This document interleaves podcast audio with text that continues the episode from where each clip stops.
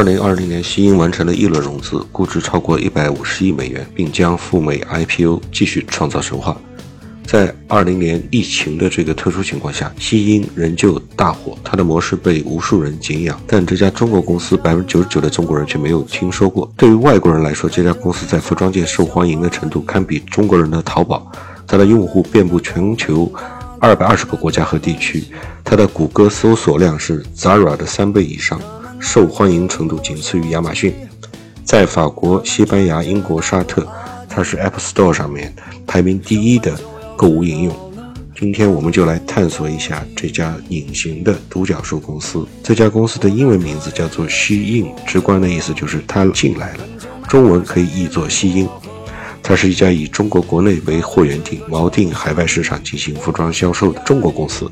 简言之，就是从国内市场拿货。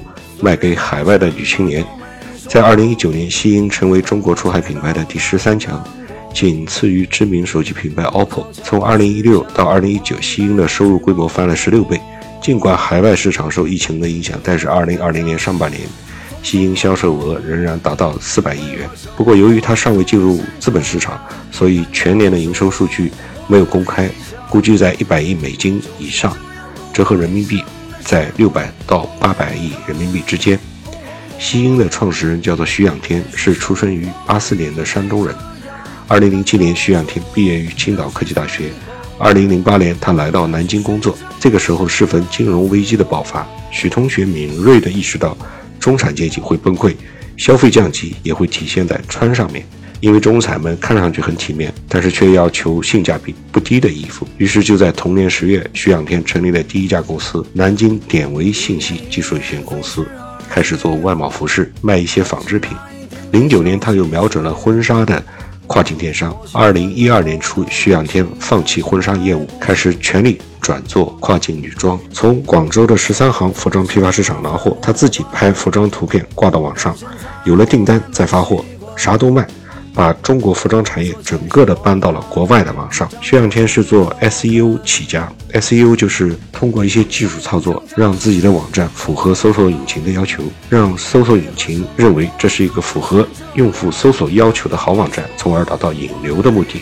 徐仰天做事呢追求极致，也敢于重金投入，同时又严格控制成本，能够做到比同行便宜得多，便宜达到了百分之七十以上。二零一一年。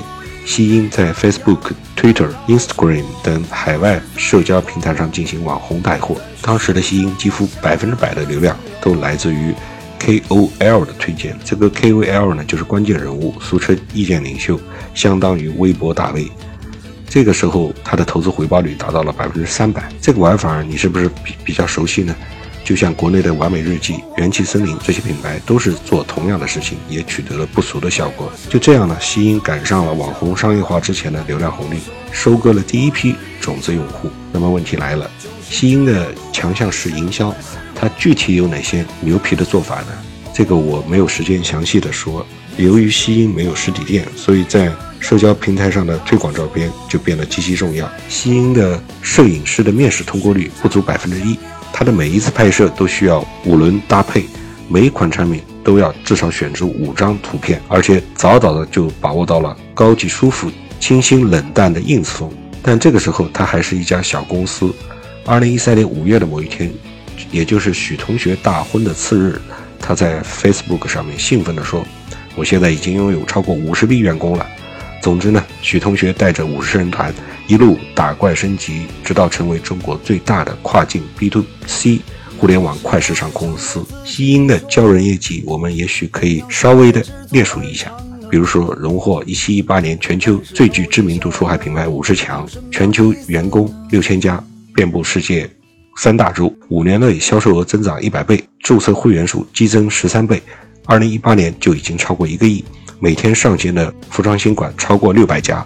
即便在疫情之间，它的出货量也是三百万件以上。眼下的西英是真真正正的火了，牛逼了，成了独角兽了，而且是比较肥壮的那一种。在美国，这一家成立于中国的公司是仅次于亚马逊的最受青少年喜爱的电商网站。在高收入年轻与女性的人群里，西英的受欢迎程度已经超越了亚马逊。西英已经让众多的欧美快时尚品牌开始感到焦虑。作为曾经超快时尚的代表选手，像 ASOS、Boohoo、Miss Guide 以优于 Zara 几倍的速度在供应链上实现了碾压，但这一次他们输给了西英。潮爆的设计、超快的配送、完美的流量导入和令人眼花缭乱的款式更新，西英已经成为众多投资机构研究的对象。这是一家在海外快速崛起的公司，但也是一家在国内特别低调的公司。让我们拭目以待。等待它进入资本市场之后，来解开它生长密码。